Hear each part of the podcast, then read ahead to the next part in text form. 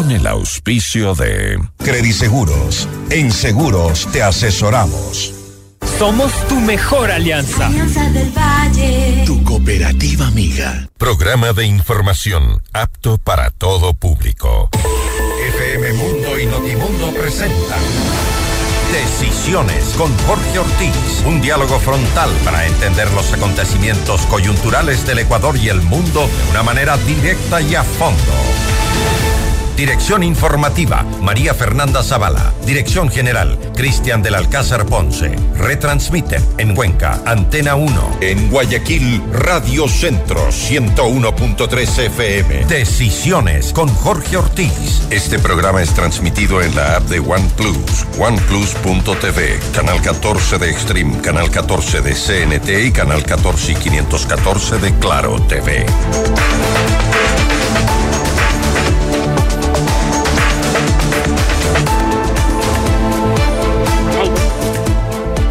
Amigos, buenos días. 2023 fue para el Ecuador como país, como sociedad, un año malo. Tuvo una crisis política interminable que terminó con la caída del gobierno, muy inepto gobierno de Guillermo Lazo, en medio de un ambiente en el que la crisis económica no remitía y que la inseguridad de la sociedad se agravaba cada día más. ¿Cómo será el 2024? ¿Será un año de paz, de tranquilidad, de estabilidad, en que podremos avanzar otra vez como sociedad, como país, en la lucha contra el narcotráfico y las bandas organizadas? ¿O será otro año de inestabilidad, de conspiración política permanente, especialmente por parte de los correístas y los nebotistas? ¿O será un año de tregua política para que el país en tregua pueda recuperarse y pueda avanzar en la lucha contra el narcotráfico? ¿Permitirán en concreto los políticos que el caso Metástasis avanza, avance o la conspiración contra la, eh, la fiscal general se acentuará y, e impedirá que el Ecuador logre derrotar al narcotráfico? Esa es la pregunta esencial para este año que les pido que eh, al respecto de la cual conversemos con los invitados que tengo hoy en este programa, en este último programa de año. Ellos son Vicente Albornoz, economista y académico, Jaime Gostales, un psicólogo muy reconocido, y Paolo Moncagata, académico también y un experto en ciencias políticas. Vicente, Jaime, Paolo, buenos días. Adelante, ¿qué, qué, qué, qué esperamos de, 1900, de, de 2024 y sobre todo, qué podremos lograr? Buenos días. Buenos días, Jorge. Buenos días, Paolo. Buenos días con todos. Jaime, Vicente, un gusto estar con ustedes. Gracias, Jorge. Buenos días, Vicente. ¿Qué podremos lograr en el 2024? Un abrazo, Jorge. Bueno, voy a decir yo que podremos lograr en el 2024, podemos por lo menos lograr como sociedad, podremos como sociedad, por lo menos presionar a los políticos para que permitan que este país en tregua, eh, pacificado, logre enfrentar con eficiencia al, al- crimen organizado y al narcotráfico. ¿Podremos lograr que el caso Metástasis avance o mejor no nos hacemos ilusiones? Jaime. En realidad, creo que hay que direccionar la esperanza de una manera diferente porque yo le llamo a esto un síndrome de carrusel inconcluso. El Ecuador se da las vueltas en el mismo sitio y cada vez empeora su condición porque estamos esperando del poder político como la gran solución, una dirección nueva para la sociedad. Y en realidad el poder político está bastante debilitado por un lado y contaminado tanto como lo demuestra el caso Metástasis.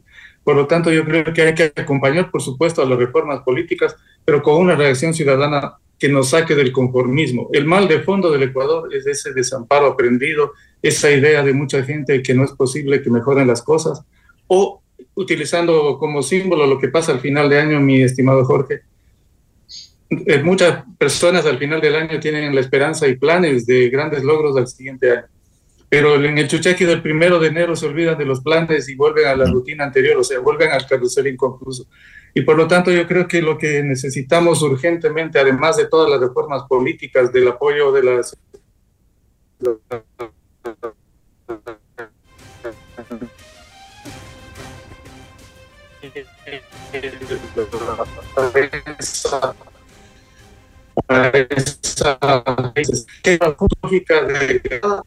de gran parte de la acción que no misma eso gran parte de la población cree que merece que, y tener conciencia colectiva que necesitamos eh, conseguir lo más aceleradamente posible para que no tengamos esa esperanza pasiva de sentarnos a ver si ojalá las cosas cambien, sino que nos convirtamos los ciudadanos comunes y corrientes en actores de una construcción democrática diferente y liderar un movimiento no violento de cambio de conciencia y transformación social.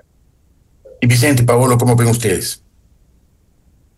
Yo soy bastante pesimista, Jorge. Eh, pienso que el Ecuador ha entrado en un modelo de sociedad y de gobierno eh, en el cual el narcotráfico se ha infiltrado con fuerza y en el cual todavía no hemos tocado fondo. Eh, pienso que recién estamos empezando a ver los primeros síntomas fuertes de este modelo. Eh, pero que todavía hay mucho por destaparse y mucho por recorrer, digámoslo de alguna manera. Que el caso metástasis es un caso importante porque de alguna manera permite eh, establecer una, una, especie de catarsis para el sistema eh, político, pero que vendrán muchos más de ese calibre o mayores y esto vendrá acompañado de violencia política, de inestabilidad y de un incremento en los problemas principales que tiene el Ecuador ahora, como son la inseguridad y problemas económicos. Entonces tú supones, eh, Paolo, que el 2024 será incluso peor que 2023. Yo pienso que, que no va a ser mejor. No sé si sea peor, pero no va a ser mejor, porque además tenemos un, un año en donde tendremos a un presidente que entrará en campaña pronto, en el 2024, y eso no ayuda a, a establecer una estabilidad política que necesita el país desde hace tiempo. El país no ha venido teniendo una estabilidad política ya desde hace algunos años. El gobierno de Lenín Moreno al final fue un gobierno que lo último que hizo fue tratar de aguantar porque se caía y el gobierno de Lazo ni siquiera eso logró hacer. Y el 2024 va a ser otra vez una especie de transición hacia algo que no sabemos qué es. No sabemos si Daniel Novoa va a lograr reelegirse, que es lo que él quisiera y, si no logra reelegirse, no sabemos qué puede venir. Entonces va a ser un año otra vez de campaña y con eso puede venir lo que ya vimos en el 2023, que son estos asesinatos políticos eh, y eh, destapes de más escándalos de corrupción, de política sucia, de inestabilidad en términos generales. Yo pienso que si no es peor, no va a ser mejor. Pero, pero el caso Metástasis, que mucha gente dice que fue la mejor noticia del año 2023, no abre una, no enciende una pequeña luz al final del túnel oscuro, no, no le está diciendo al país, sí, hay gente, en este caso la fiscal general, que a pesar de la conspiración diaria del correísmo, está tratando de luchar contra la corrupción, está tratando de desmantelar las bandas y la penetración de las bandas en el Ecuador. No, no es una, eh, una balsa en, en la cual en medio del mar tormentoso podemos aferrarnos y decir 2024 puede a partir del caso Metástasis ser mejor? Yo estoy de acuerdo en que la fiscal general se merece el, reconocimiento como el personaje del año en el Ecuador, sin duda alguna. Eh, y que este caso es, es de suma importancia para el progreso en términos de enfrentar al narcotráfico. Eh, si todavía tuviésemos la costumbre de quemar años viejos y donde se suelen quemar años viejos a las personas más reconocidas, probablemente la fiscal general sería la, la, más quemada, pero en el buen sentido de la palabra. ¿no? Eh, ahora, el poder de los grupos narcos trasciende el Estado ecuatoriano, es, es un poder tan grande que...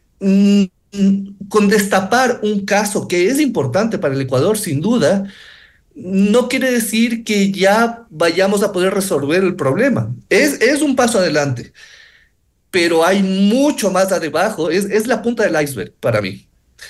Hay mucho más abajo con lo que vamos a lidiar todavía. Entonces, sí, es bueno que se haya dado este primer paso, pero vamos a ver si es suficiente como para empezar a resolver las cuestiones. Eh, a Vicente Albornoz ni lo, ni, lo veo ni lo oigo, pero me dicen desde la producción que, que, que ahí está y... y Aquí estoy, Jorge, ¿cómo está? Y Eso, Vicente, qué bueno, bueno, estar en su entrevista. Eh, No es una entrevista, no es una entrevista, Vicente, es un programa de conversación y debate. Por favor, no esperen preguntas, ninguno de ustedes participe, porque no voy a hacer ninguna pregunta, si no habla nadie, voy a tener que mandar a corte comercial, sería una pena.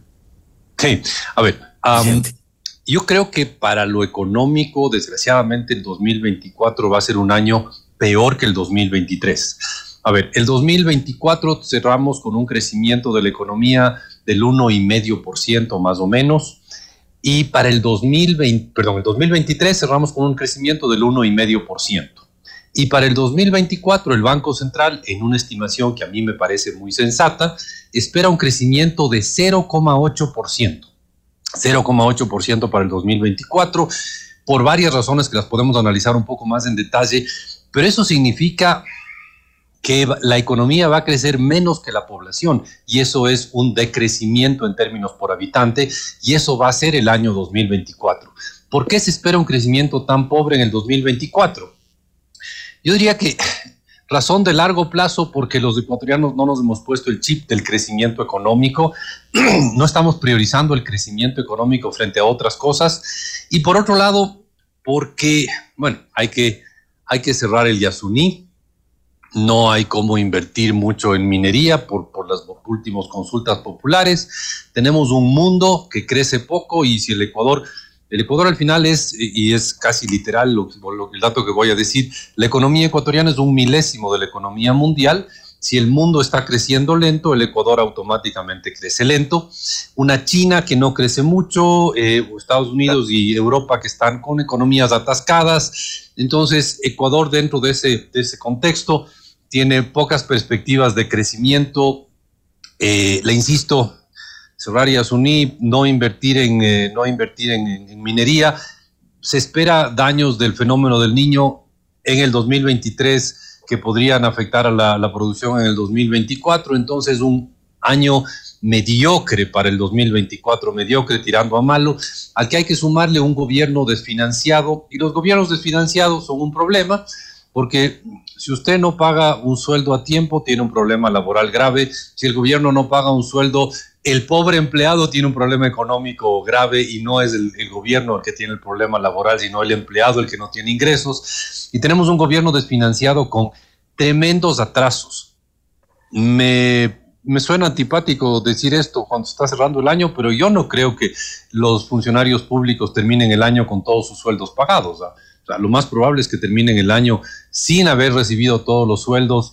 Eh, aparentemente sí se logró pagar el décimo tercer sueldo, pero no sé si el sueldo de diciembre le alcance al gobierno pagarlo.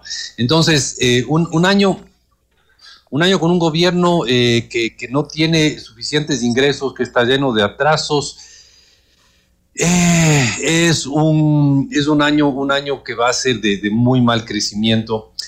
Y esto completa una década de mal desempeño económico. La economía ecuatoriana del 2024, según estima el Banco Central, la economía en su totalidad del 2024 va a ser cuatro puntos porcentuales más grande que el 2014. O sea, en una década vamos a haber crecido 4%. Pero la población creció en 14% en este periodo.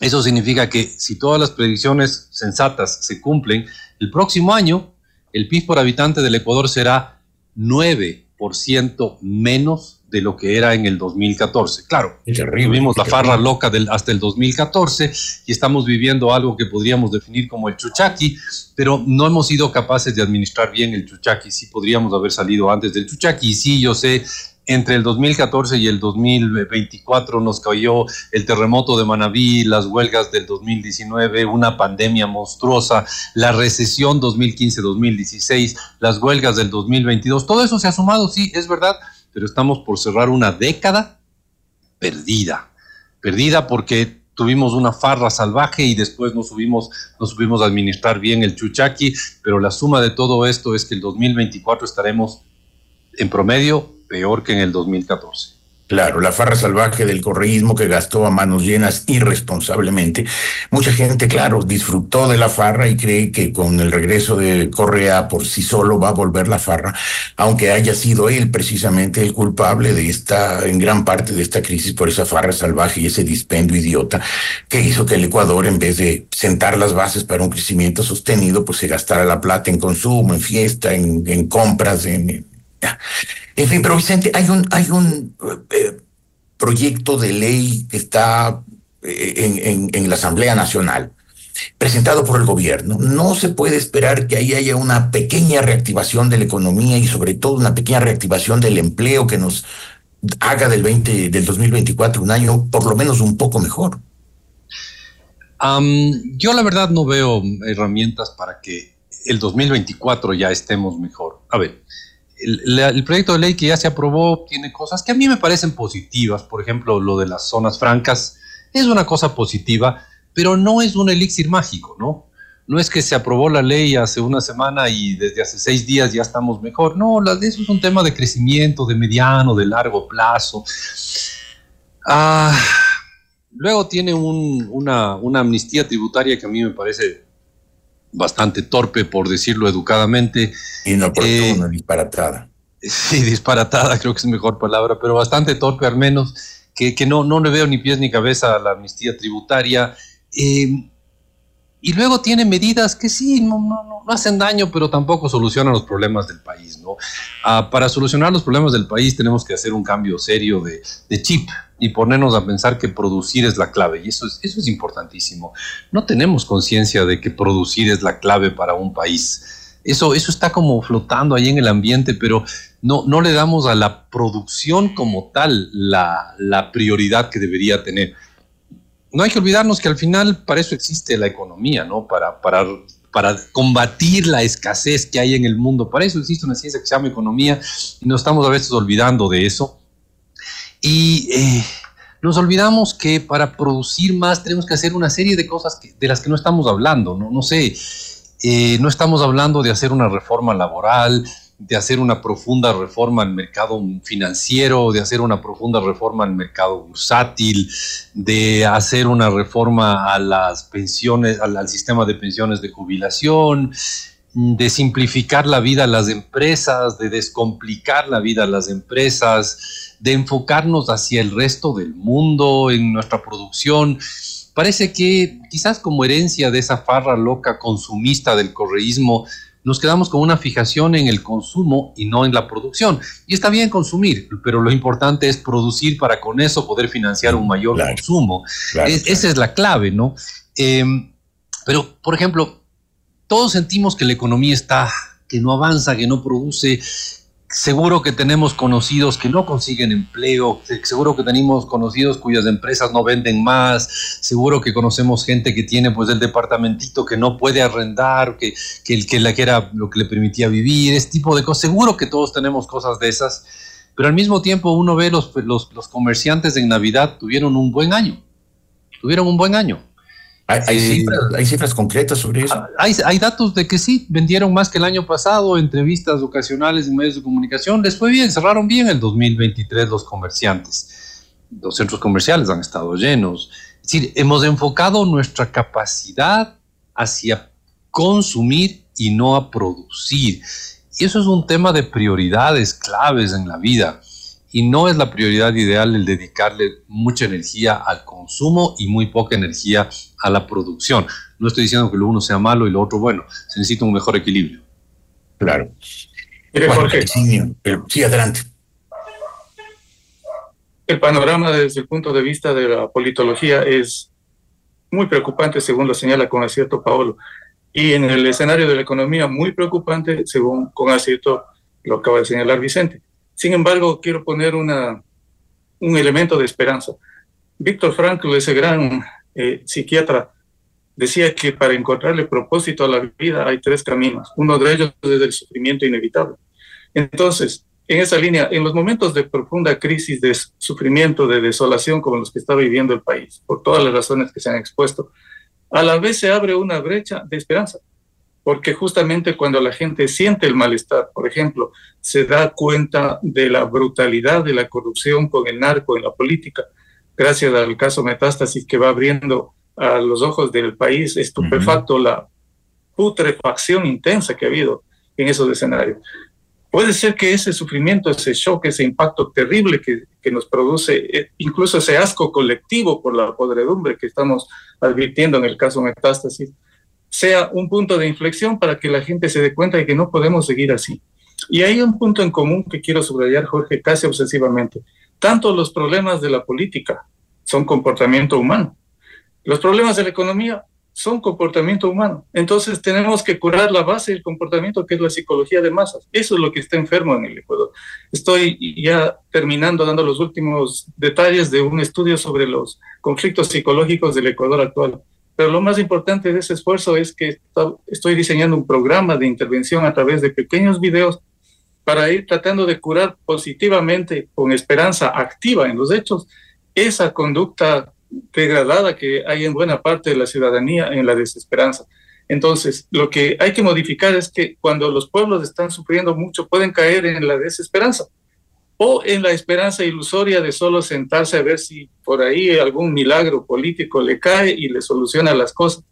En ecuatoriano sería como decir, queremos que nos den solucionando. La gran transformación es entender que cada uno de nosotros puede y tiene que ser un agente heroico, valeroso, un ciudadano activo que eh, consolide y concrete la esperanza en acciones positivas a todo nivel y a la vez presione de una manera no violenta, pero masiva e intensa para las reformas políticas, económicas, sociales que necesitamos.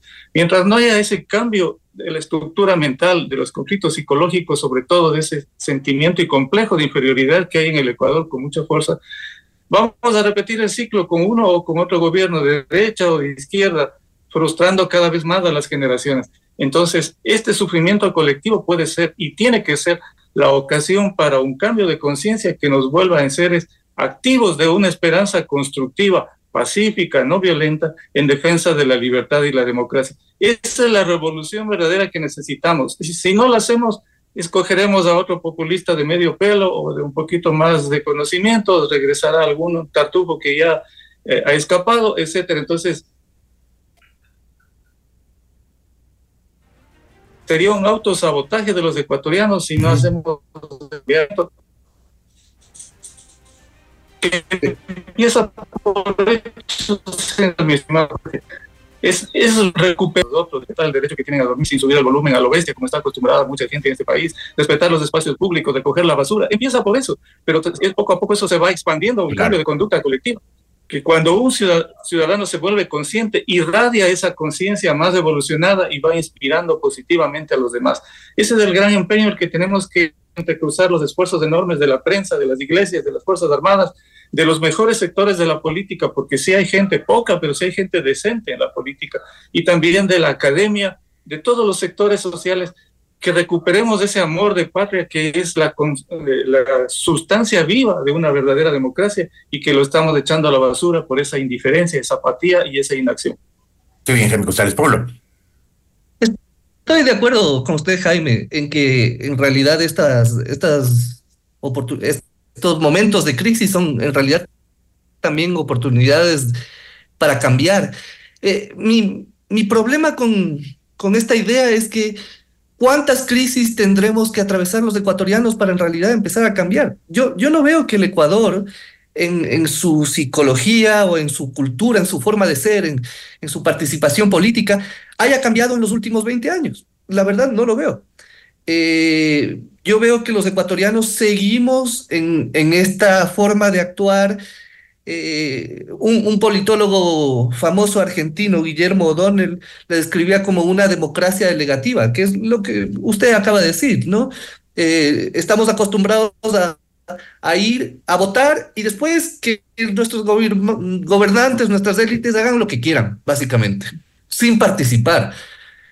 Y seguimos en eso. Eh, por eso es que seguimos eligiendo populistas o outsiders que pretendemos que nos vengan a salvar la vida pero nosotros no nos involucramos, ¿no? No nos involucramos en respetar las leyes, en no botar basura, todos los ejemplos que usted acaba de decir. Somos una sociedad bastante desconsiderada, la, verdad. No respetamos los espacios del otro, no respetamos las ideas del otro, somos poco tolerantes, somos bastante agresivos. Y yo pienso que si hay alguna oportunidad de cambio en estos sentidos, son más a mediano y a largo plazo. No se va a ver una, un cambio en un año ni en cinco años, y yo diría ni siquiera en diez años. Esto es algo que ojalá lo puedan traer nuestros hijos y nuestros nietos. No creo que nuestra generación, y aquí nos estoy incluyendo a los cuatro en la misma generación, a pesar de que Tal vez algunos no. De que hay algunos pequeños desbalances. no compartamos la misma me generación. Sentí, Me sentí oh, eh, aludido, Paolo. yo también. pero más bien deberían sentirse halagados. no me eh, pasó eso. Yo no creo que nuestra generación va a lograr un cambio eh, sustancial en, en la política ecuatoriana y en la sociedad ecuatoriana. Pienso que ya es tarde para nosotros que eh, el cambio tiene que darse en la educación y que eso se verá a mediano y a largo plazo. No es una cuestión de pocos años en los que veremos que cambie en realidad la política ecuatoriana. El problema es que si seguimos varios años más como estamos, que además yo no creo que hemos estado estable, que no hemos avanzado estos años, creo que hemos retrocedido en, en sí. en comportamientos, en actitudes. Si seguimos a este ritmo unos cuantos años más esperando que un cambio de, de educación, casi un cambio generacional nos, eh, nos ponga en otra situación, hasta eso el Ecuador se puede disolver. Una vez ya estuvo a punto de disolverse en 1859. Eh, entonces las sociedades sí se disuelven. El Ecuador también podría disolverse. Ah, yo coincido en que la, democracia en el Ecuador ha retrocedido y, la política en el Ecuador, el ejercicio de la política en el Ecuador ha retrocedido. Eh, vivimos un, un ejercicio de la política que es, es una banalización de la política. Hoy, hoy se hace política mediante TikTok, mediante eh, mensajes y eslogans. E, eso no es política. Política es en realidad traer ideas nuevas para tratar de resolver los principales problemas de la sociedad. Y eso no es lo que estamos viendo en, en los últimos 20 años en el Ecuador, ¿no? Es, es una total banalización. ¿Quién gana las elecciones del Ecuador? Gana el que mejor hace campaña a través de redes sociales, el que se pone los zapatitos rojos, el que sale más en TikTok, el que... E, esas cosas degradan el ejercicio de la política. Al final eso no es lo que necesitamos. Y los jóvenes y los niños se están acostumbrando a eso. Entonces, otra vez, yo, yo tiendo a ser muy pesimista. Es, es algo que, que les digo siempre a mis estudiantes y lo comparto con mi familia, pero no puedo dejar de decirlo. Es, es algo que, que yo lo veo así y lo siento así. Entonces, no me extrañaría que el Ecuador, que ya está muy degradado, esta infiltración del narcotráfico que estamos evidenciando hoy, no solo con el caso Metástasis, esto es el ejemplo tal vez más claro de, cómo ha estado infiltrado el narcotráfico en la política y en la sociedad ecuatoriana, sino con otros casos también. Esto mismo puede llegar, no sé si a una disolución del Estado ecuatoriano como tal, pero sí a una degradación de ese Estado, hasta convertirlo en una especie de Estado fallido, ¿no? Eh, como ya lo han pasado algunos estados latinoamericanos y como lo están pasando algunos estados actualmente también, ¿no? Yo, sería un poquito menos pesimista. A ver, yo creo que hemos sobrevivido a unas terribles, a unas terribles cosas, las hemos sobrevivido y creo que eso nos debería dar un poco de, de optimismo hacia el futuro. ¿A qué me refiero? A ver, cuando les cuento una pequeña confesión, yo, yo estoy ahora dictando la materia de historia económica y cuando uno se pone a ver el año 2020, yo no sé cómo sobrevivimos. Nos cayó una pandemia cuando estábamos sin un centavo.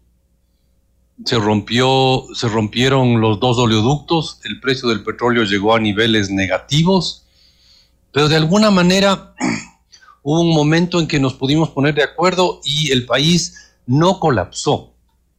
Y uno ve los niveles de reservas internacionales de esa época, los niveles de mm, liquidez de los bancos de esa época, y uno dice, qué locura cómo sobrevivió ese país. Y sobrevivimos, sobrevivimos. Entonces el Ecuador tiene una capacidad notable de, de sobrevivir incluso en estos momentos complejos.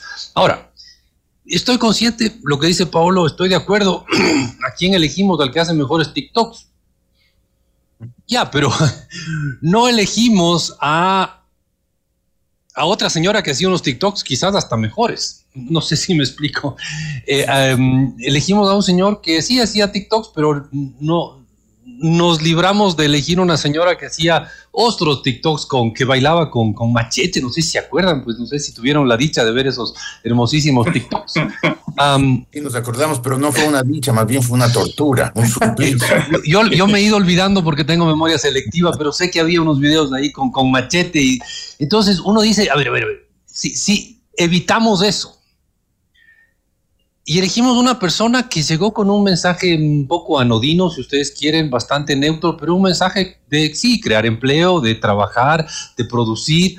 No estuvo tan mal el mensaje, ¿no? No, no, es, el, no es el mensaje ideal, pero había varios candidatos inferiores. Pero Vicente, eso te lo dicen todos. Todos los candidatos te dicen que van a crear empleo, que van a mejorar la economía, que van a reducir la inseguridad. Eso te lo dicen todos. Sí, pero, a ver, pero, pero, a ver, pero, es, muy diferente. ¿a quién elegimos al final? Elegimos a nadie. Elegimos a un señor que salió de la nada. Puede ser, pero es un hombre que, a ver, pero no es un hombre que venía a decirnos que iba a arreglar todo a, a, plomo, a, bala y plomo. No, no dijo eso. No es una persona que decía que iba a revertir y hacer todo como ya, entre comillas, lo hicieron también en el gobierno de Rafael Correa. No, no, no. Elegimos una persona que estaba lejos de eso no, quizás no elegimos al, que tenía mayor estructura de estadista o cosas por el estilo, pero eran, había mm, opciones notablemente inferiores. Insisto, o sea, ¿quiénes fueron los no elegidos? Había un señor que nos decía que todo se arreglaba punta bala, pues. Eh, entonces, a esos no los elegimos, no elegimos a la señora de los machetes tampoco, y elegimos a un señor que vino con un mensaje que resaltaba empleo, empleo, empleo y no resaltaba los otros mensajes. Entonces yo en eso soy, soy de alguna manera optimista. Eh, creo que el gobierno actual se está lentamente, pero se está dando cuenta de los inmensos retos que tiene frente a sí. A ver, las estimaciones que tengo yo nos hablan de que cerraremos el año con un déficit del gobierno, un déficit fiscal del presupuesto general del Estado de más de 5.500 millones de dólares. Este, este 2023. Correcto, este 2023. no me pidan datos para el 2024 porque el 2024 eso es largo plazo. Faltan cuatro días para que empiece y 369 para que termine. Entonces eso puede pasar cualquier cosa. Em, a ver, cerramos el 2023 con un déficit que superará los 5.500, quizás superará con creces los, los 5.500 millones de dólares de déficit. Ahora, el déficit no es más que la diferencia entre los gastos que debieron hacerse y los ingresos que se recibieron.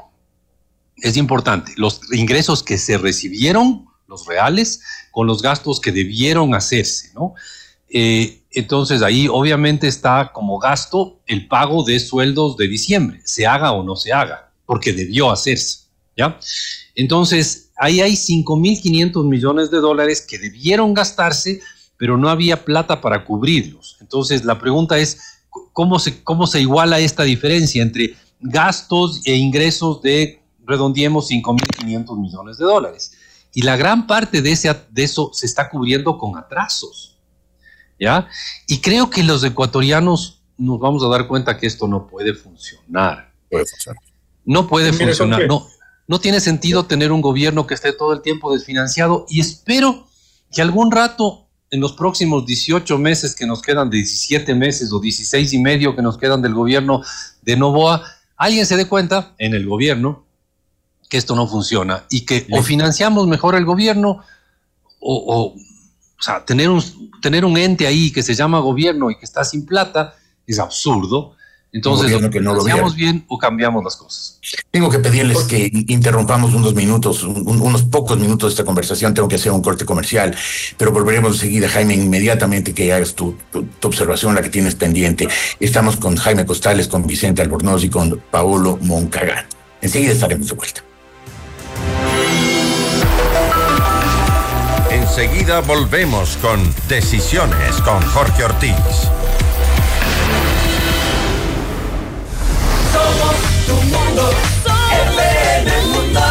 Sigue nuestra transmisión en video FM Mundo Live por YouTube, Facebook, X y en fmmundo.com. Somos FM Mundo. Comunicación 360.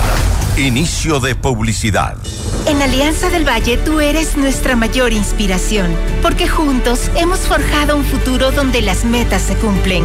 Estamos felices de anunciar que mejoramos nuestra calificación y ahora somos doble A más posicionándonos como una institución financiera sólida para todos nuestros socios y clientes.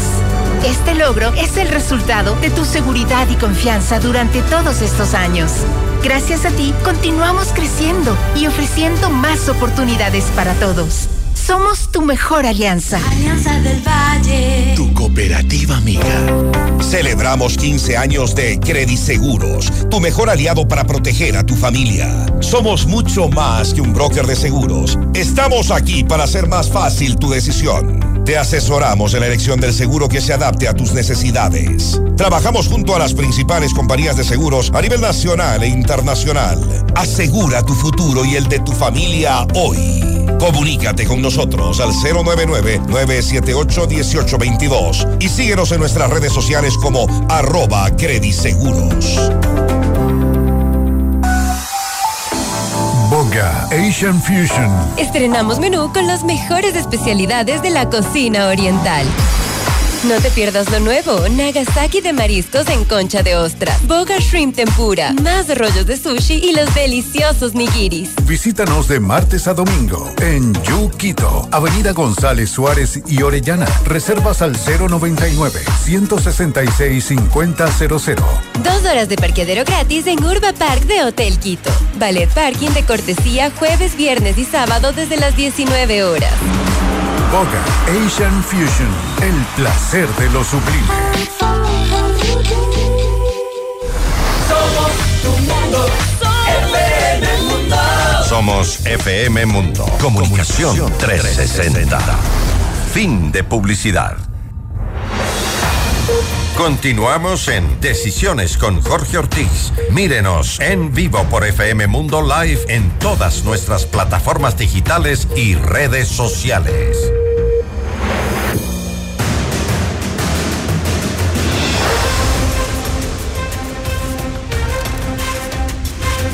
Vicente Albornoz, Paulo Moncagata y Jaime Costal están participando en esta última conversación del año en, decisiones. Eh, adelante, Jaime, algo estabas por decir. Observando las casi cinco décadas de política que me ha tocado testificar, hemos intentado de todo en el Ecuador para modificarlo. Hemos tenido dictaduras militares, luego hemos tenido el regreso al retorno, el cambio de constitución, alternancias de gobiernos de derecha, de centro, y de la izquierda retardataria, que es de derecha extrema en, realidad. Hemos intentado de todo. Hemos eh, hecho que salgan del poder gente que no merecía estar y hemos impedido que se consumen algunas de las ideas de perpetuación terrible que tenían eso, eh, sobre todo el correísmo. Pero ¿qué es lo que ha fallado de fondo? Yo creo que en el plano de la psicología política, mi estimado Jorge y contratulios, el Ecuador tiene una adicción al fracaso vive la droga del fracaso. Al ecuatoriano promedio le encanta decir que está mal y que no hay futuro. Pero hay razones para entender ese pesimismo, por supuesto. Y yo le comprendo plenamente a, Paolo, porque todos los escenarios que hemos vivido más bien nos llevan al desencanto. Así es. Sin embargo, de eso tenemos que tender un puente, evitar el optimismo ilusorio, es decir, creer que las cosas van a fluir y solucionarse mágicamente, que esa es además la base del populismo pero también evitar la creencia de que no es posible modificar. En un intermedio, como caminando por el filo de la navaja, hay que recuperar la esperanza activa. Y el propósito de fondo es que lo que necesitamos lograr es que buena parte de la población desarrolle un tesoro psicológico que se le llama resiliencia, que es la capacidad de enfrentar la, este, adversidad, las dificultades, los problemas, los conflictos, todo el malestar social, político, económico, pero con un comportamiento constructivo, creativo, que nos haga agentes de transformación. Ese es el gran tesoro que necesita cultivar el Ecuador y tiene muy baja resiliencia. En mi estudio lo estoy demostrando. Entonces pues, hay que reactivar muy bien, Jaime, pero Suena muy bien, Jaime, pero ¿es eso posible eh, concretamente? Y, no, como decía eh, Paolo, a lo mejor después de 10, 15, 20 años. Tenemos que acelerar el proceso y la manera siguiente, justo de lo que decía hace un momento, tanto Vicente como Paolo y usted, hay una banalización de, de la sociedad ecuatoriana a todo nivel. Entonces,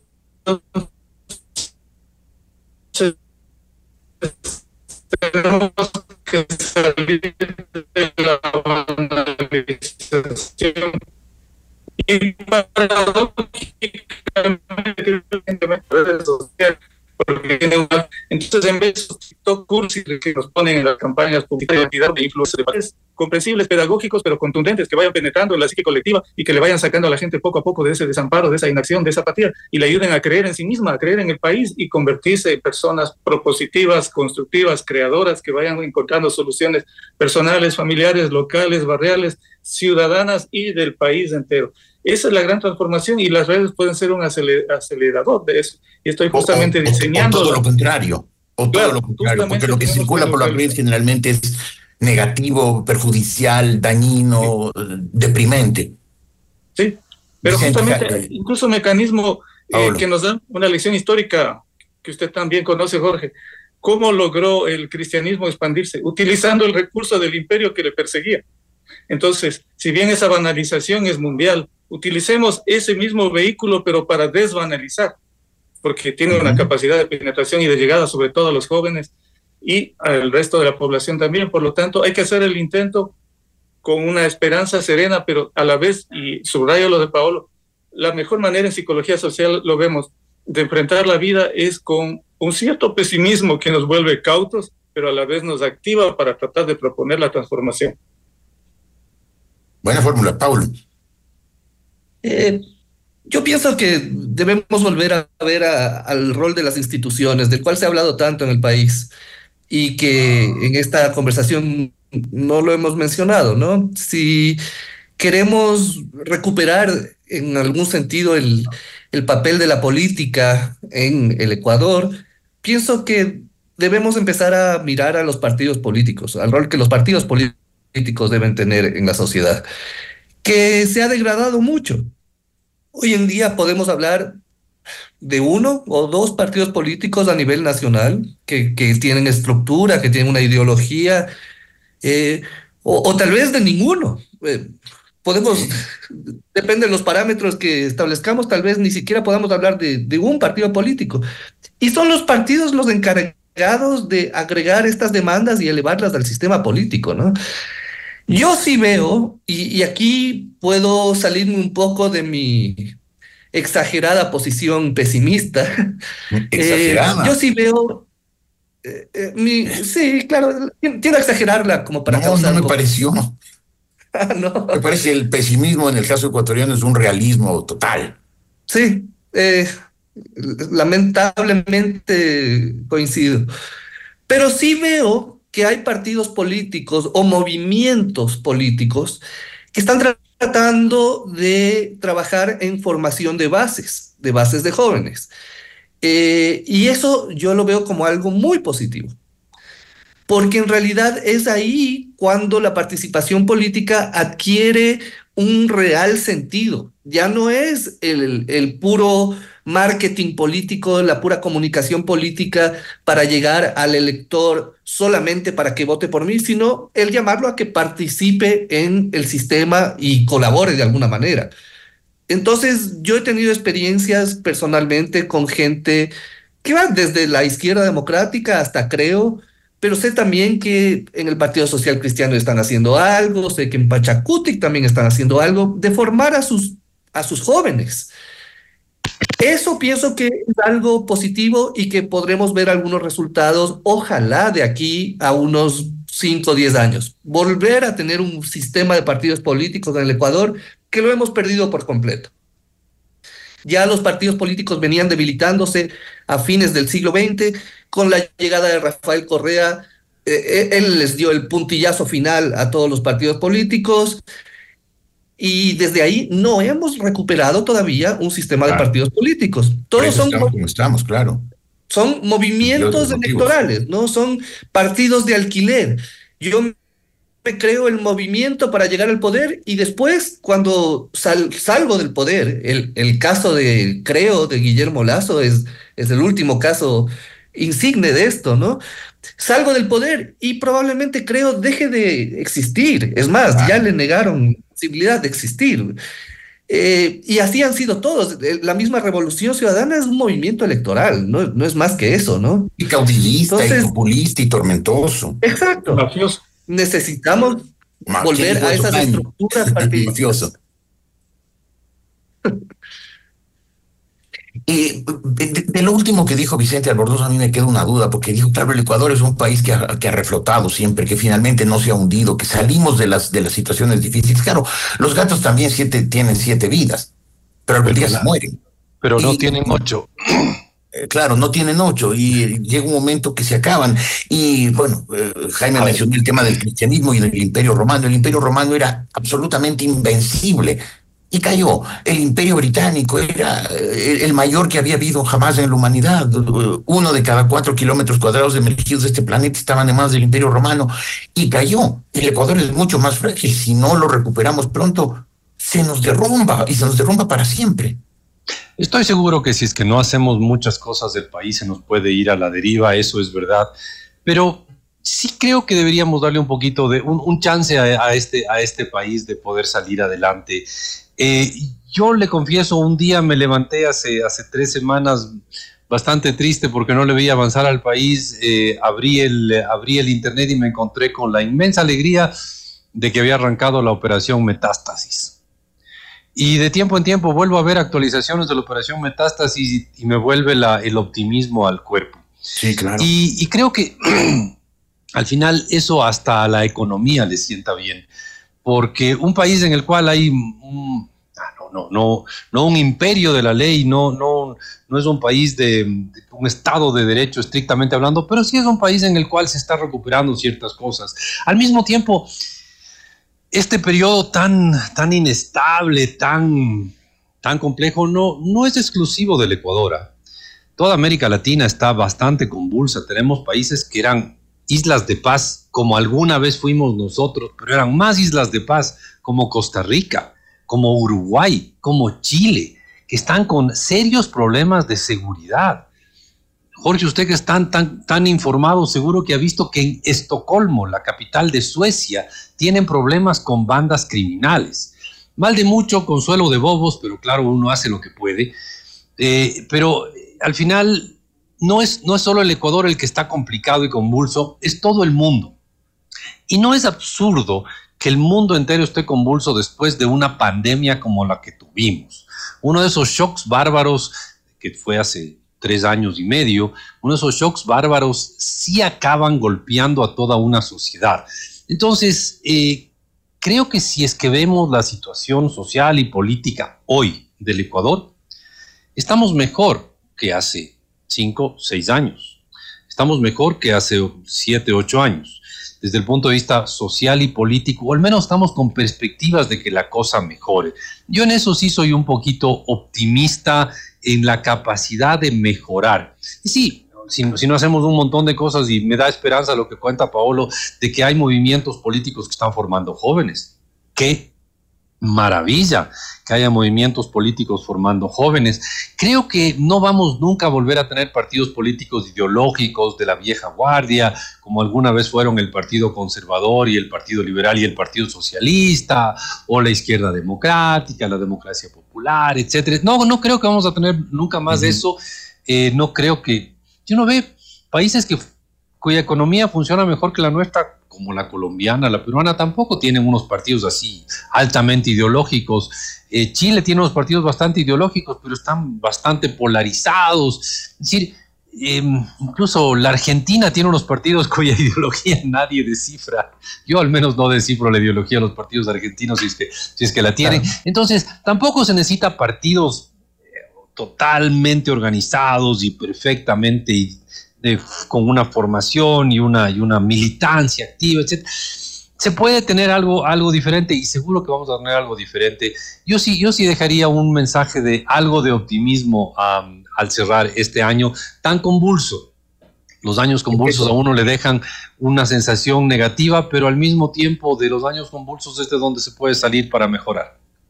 Y con este mensaje positivo vamos a hacer un pequeño corte. Volveremos enseguida con Paola Mucagata, Jaime Costales y Vicente Albornoz. Enseguida volvemos con Decisiones con Jorge Ortiz.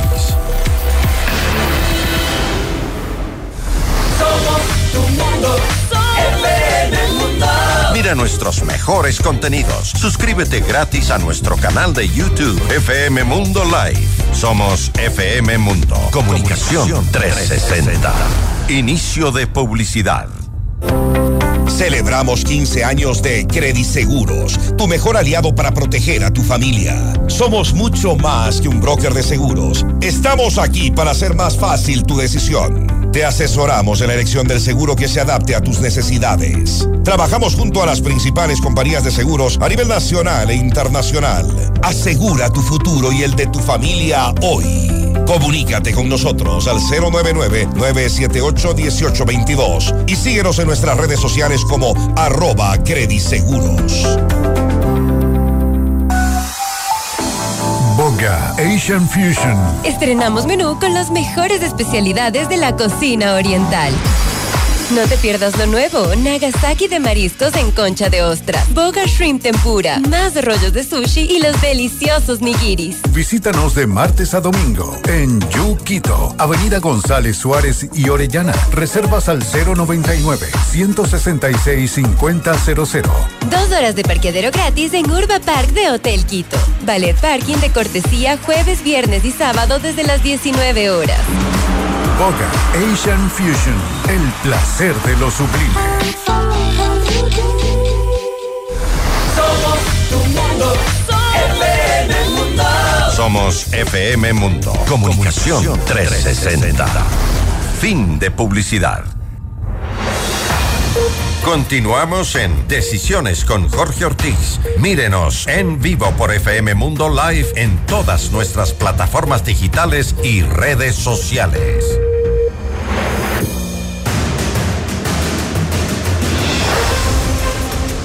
En conclusión, ¿qué nos espera en el 2024? ¿Será al menos un poco mejor que 2023? En resumen, por favor, eh, Pablo Mocagata, Vicente Albornoz, Jaime Gustales.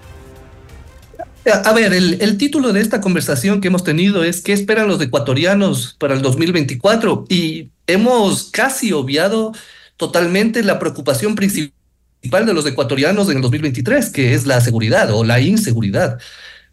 Eh, yo manejo datos de encuestas, trabajo con una de las mejores encuestas que se hace cada dos años en el Ecuador y en toda Latinoamérica, que es el Barómetro de las Américas. Y por primera vez en el 2023 la inseguridad aparece como el problema más importante para, esta vez, para la mitad de los ecuatorianos. Es realmente importante el problema. Claro.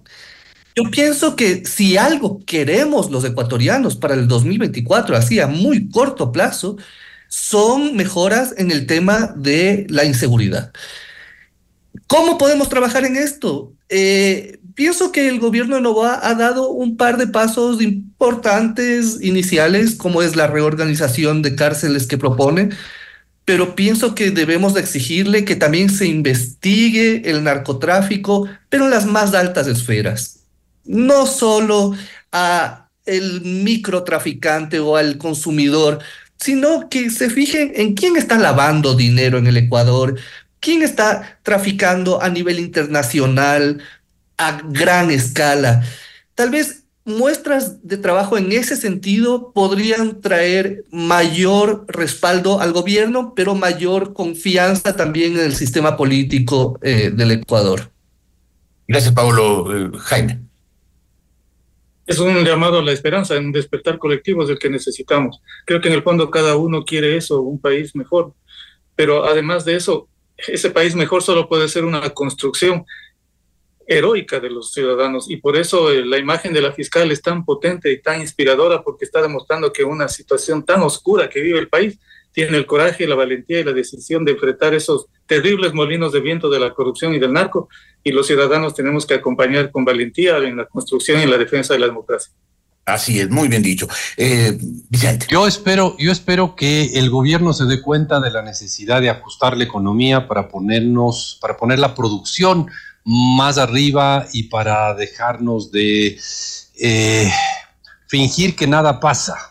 Creo que es importantísimo que tomemos conciencia que hay una crisis económica compleja, que hay un gobierno desfinanciado, que si no mejora sus finanzas va a ser un lastre para la economía en lugar de un apoyo para la economía. Espero que el gobierno en el transcurso del 2024 se dé cuenta que tiene que hacer un ajuste y si no hace ese ajuste, entonces seguiremos aplazando el problema y quizás algún día se nos acaben las siete vidas, como decía Jorge, y no habrá una octava vida. Veo que Jorge sí vio la película última del gato con botas de la serie de Shrek, en la que al gato se le acaban las siete vidas y tiene que utilizar la octava. Espero que haya conciencia de los problemas. Exacto. Gracias Vicente Albornoz, Pablo Moncagata, Jaime Costales por sus aportes. Les deseo a cada uno de ustedes eh, feliz año nuevo y les envío un abrazo eh, lleno de afecto. Igualmente, Igualmente. Pablo, Vicente. Un abrazo. Chao, chao. Muchas gracias a todos. Hacemos un corte. Enseguida volvemos con Decisiones con Jorge Ortiz.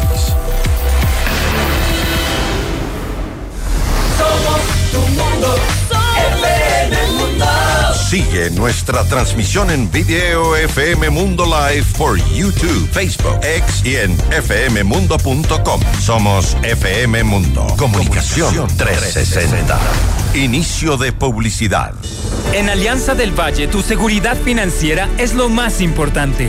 Hemos trabajado arduamente para convertirnos en una de las mejores cooperativas del país y estamos orgullosos de anunciar que hemos mejorado nuestra calificación a doble A lo cual refleja nuestra solidez financiera, siempre comprometidos con brindarles la mayor seguridad y confianza a todos nuestros socios y clientes. Esta calificación nos permite seguir creciendo y ofrecer más oportunidades para todos.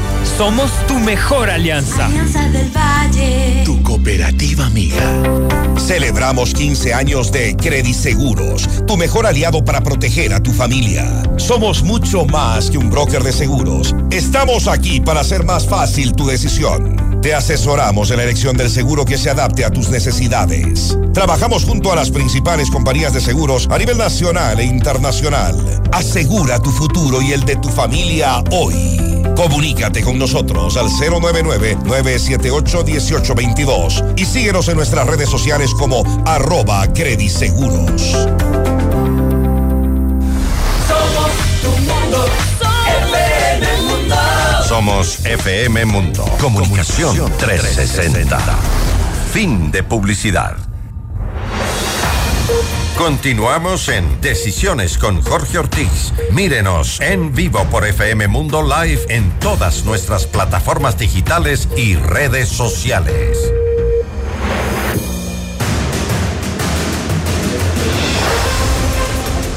El 23, unos aliados involuntarios o tal vez voluntarios los políticos, en especial los correístas, que crearon un ambiente de inestabilidad, de conflicto permanente que impidió al Ecuador como sociedad ser más efectivo, más eficiente en la lucha contra el crimen organizado. Harán lo mismo en el 2024, seguirán conspirando, tratando de, como lo que hicieron en el 23, tumbar un gobierno, el gobierno inepto, muy inepto de Guillermo Lazo, o le darán una tregua al país y permitirán que el Ecuador como sociedad sea más eficaz en la lucha contra el crimen organizado y la penetración del narcotráfico?